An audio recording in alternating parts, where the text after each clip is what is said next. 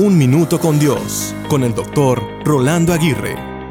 Hoy se celebra en Estados Unidos el Día del Amor y la Amistad, y es notorio que las tiendas, restaurantes, centros comerciales y negocios en general contribuyan a promocionar este día y su significado.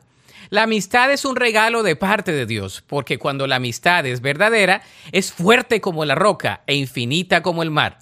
Es el regalo de la presencia de algunas personas que hacen el mundo más especial solo por estar en él.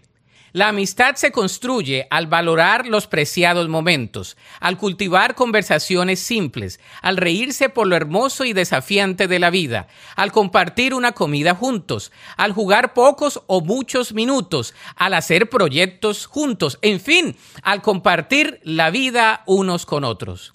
Dios nos dio el regalo de la amistad cuando dijo, no es bueno que el hombre esté solo. En otras palabras, la soledad prolongada puede ser un castigo o una enfermedad incurable. Estés o no estés casado, puedes celebrar la amistad con tus seres queridos, con aquellos que has escogido como amigos y sobre todo con aquel que es tu fiel amigo, Jesús.